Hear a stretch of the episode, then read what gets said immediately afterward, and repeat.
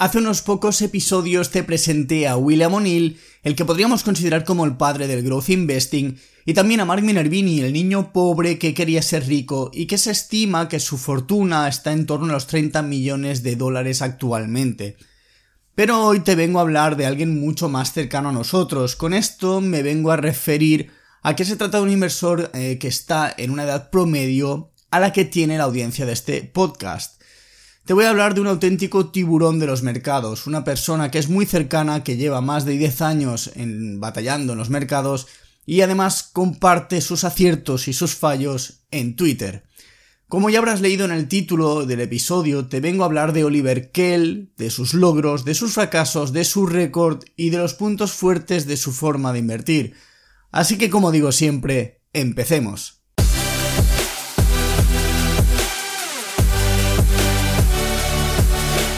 Te doy la bienvenida al podcast en el que se habla de dinero, ahorro e inversión en un idioma que entiendes y que raramente durará menos de 10 minutos. Esto es Invierto para ganar dinero, el podcast de Mario 10%.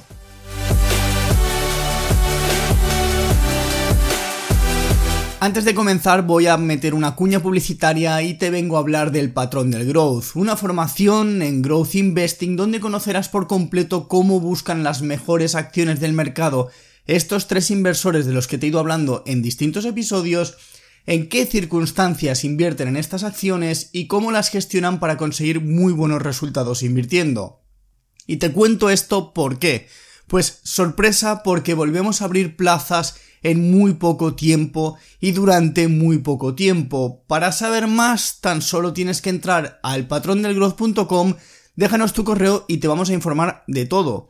Pero corre, Corre porque vamos rápidos, porque el 3 de febrero se acaba esta oportunidad. Y dicho esto, vamos a por nuestro invitado de hoy, y como vengo haciendo en los últimos dos episodios en los que hablaba de William O'Neill de Marvin Ervini, me gusta mucho empezar por la infrahistoria de cada uno de estos inversores, porque al menos para mí me sirve para comprender en quiénes se han acabado convirtiendo estos, estas personas e inversores a través de lo que han vivido algo que también ayuda a coger mucha perspectiva porque algo que digo siempre es todos tenemos una historia detrás. Y la historia de Oliver Kell empieza en el seno de una familia de clase media de Filadelfia, en Estados Unidos, no hablo de la, del queso de untar. Creció prácticamente envuelto en los mercados financieros, porque su padre trabajaba como creador de mercado en la Bolsa de Valores del Pacífico, lo que no solo le permitió a Oliver aprender sobre los mercados, sino que llegó a vivir la energía que circula en el parque con sus operadores y otros creadores de mercado. Por otro lado, que él también siempre fue un apasionado del fútbol americano, que fue un deporte que practicó desde la infancia hasta llegar a su etapa universitaria, momento en el que realmente se cuestionó sobre lo que quería hacer con su vida. Así que eligió el camino fácil, el camino del trading, y en, en gran parte fue por la influencia de su padre. Para añadirle más picante al asunto, un amigo suyo que había conseguido recientemente un trabajo en el First New York Securities, una firma financiera de la élite de Nueva York, este le envió la documentación que le entregaban a todos los nuevos empleados para que le echase un vistazo y se enganchó al instante. A pesar de que conocía todos los peligros y los riesgos del trading y de la gran pérdida potencial que conlleva, Oliver se dio cuenta de que, por otro lado, meterse de lleno en esto le suponía una oportunidad para satisfacer sus deseos internos con el trading. Así que él estaba 100% comprometido en que tenía que conseguir un trabajo en el First New York Securities. Sin embargo, a pesar de que poco tiempo después consiguió una entrevista, no lo contrataron y no le dieron el trabajo, obviamente. Algo que realmente intentó en hasta otras cuatro ocasiones sin éxito. Así que acabó consiguiendo trabajo en un bucket shop en Nueva York que un bucket shop viene a ser como una casa de apuestas sobre acciones de bolsa. En 2010 se gradúa, coge los 5.000 dólares que tenía ahorrados y se pone a trabajar en otra firma financiera en la que le llegan a dar un margen del 60 a 1. Allí le entrenaron para hacer arbitraje, observando grandes entradas de liquidez, en el level 2 principalmente, pero fue un tipo de operativa que realmente no resonaba mucho con él y para colmo tampoco le hacía ganar mucho dinero. Entonces, mientras buscaba otra cosa, decidió volver a casa de su madre y operar en futuros desde su habitación durante algunos meses hasta que finalmente acaba consiguiendo otro trabajo en un pequeño fondo de cobertura en Stanford lugar en el que volvió a hacer arbitraje, pero en este caso buscando discrepancias en acciones cotizadas en distintos mercados como el de Estados Unidos, Australia, Londres, Japón, Hong Kong, etc. Algo que realmente es complicado porque no solo que tenía que tener en cuenta la cotización de la acción, sino también las distintas divisas operativa que tampoco le acabó reportando demasiados beneficios. Así que ya finalmente empieza la parte que nos interesa y es que se da de bruces en Twitter con la cuenta Trader Florida. Ahí descubre distintos patrones técnicos, la acción del precio y el volumen. Cada noche empieza a revisar cada uno de los tweets que publica al mismo tiempo que empieza a leer a William O'Neill, a Mark Minervini y sigue estudiando gráficos y revisando el mercado entre 16 y 18 horas al día. Sin embargo, tenía un problema y es que se ponía tan ansioso por perder todas las ganancias que a menudo cerraba sus posiciones para finalmente acabar viendo cómo hacían exactamente lo que pretendía que hicieran. A pesar de todos sus estudios, todavía luchaba por comprender y aplicar la idea de gestión del riesgo que tanto había leído y de la que tanto había intentado aprender que esta, la gestión de riesgo, es una de las cosas más importantes en las inversiones. Tras tantos batacazos y bandazos, probando distintas operativas, finalmente empezó a tener resultados y a ganar con sus propias inversiones mientras trabajaba en la firma. Así su confianza poco a poco empezó a crecer y para 2011 ya empezó a ser consistente en sus resultados, algo que realmente también trasladó a su entorno laboral. Sin embargo, casualmente, un día de esos en los que acababa de conseguir una gran operación, fue llamado al despacho y, a pesar de los buenos resultados que estaba consiguiendo, le notificaron que la firma financiera iba a cerrar. Y este fue otro gran revés en su carrera, así que desanimado decidió que necesitaba un trabajo real, así que acabó consiguiendo un puesto en una firma de corretaje internacional para grandes institucionales y fondos de cobertura donde realmente acabó entendiendo los entresijos de lo que hacían los auténticos tiburones del mercado y en qué se fijaban a la hora de comprar acciones. Además, su madre, su hermana y él abrieron una cuenta en un broker con 2.500 dólares aprovechando el bull market de 2012, convirtiéndolos en pocos meses en 85.000 dólares.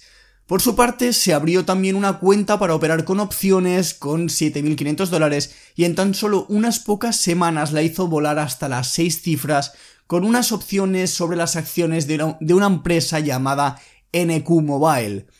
Pero esa euforia duró poco ya que en octubre de 2013 un informe de Moody Waters advirtió de que dicha empresa era un fraude. Rápidamente cerró todas sus posiciones ya que también llevaba mucho invertido en la cuenta compartida con su familia y a pesar de que pudo salvar los muebles, con esta noticia perdió lo equivalente a su sueldo anual en tan solo un día. Otro duro golpe del mercado. Y 2014 fue un año también bastante duro para él, tanto que, debido a su juventud, el atrevimiento y un punto de arrogancia, sobreoperó con su cuenta, lo que llegó a cabrear a la gente que tenía por encima de su empresa hasta que finalmente lo acabaron despidiendo. Era un trabajo que se le quedaba bastante grande y necesitaba madurar para asumir esas responsabilidades. De nuevo, acabó volviendo a su habitación para seguir invirtiendo por su cuenta, aunque se dio cuenta de que con lo que ganaba no era suficiente como para pagar el alquiler, su vida social y hacer crecer la cuenta, así que decidió buscarse otro trabajo. Y huyendo del sector financiero, quiso entrar en el sector tecnológico para también poder invertir sin las restricciones que conllevaba trabajar en la industria financiera, algo que tampoco consiguió.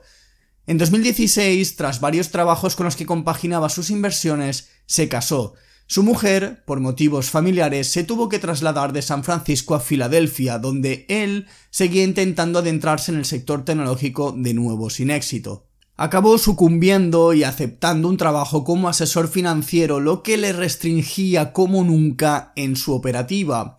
Y a pesar de que la vida en Filadelfia, porque acabó mudándose con su mujer, era bastante más económica que en San Francisco, Debido a las restricciones y a su trabajo, estuvo a punto de caer en depresión.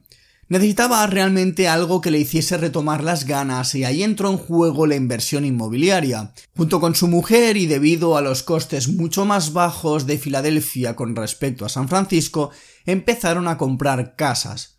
Un negocio que les empezó a funcionar tan bien que prácticamente había abandonado la idea de invertir en bolsa, pero sintió que le faltaba algo en su vida y en este caso hablamos de la pasión. En ese momento finalmente acaba consiguiendo un puesto en una empresa tecnológica donde puede compaginarlo con sus inversiones. Y en 2019 descubre el US Investing Championship y viendo los resultados y el nivel de los competidores, creyó que era posible que él lo ganase. Lo demás ya es historia, porque en 2020 se apunta y acaba batiendo el récord con una rentabilidad de 941% en un año. Y te puedes estar preguntando cómo lo hizo, pues te lo voy a contar ahora.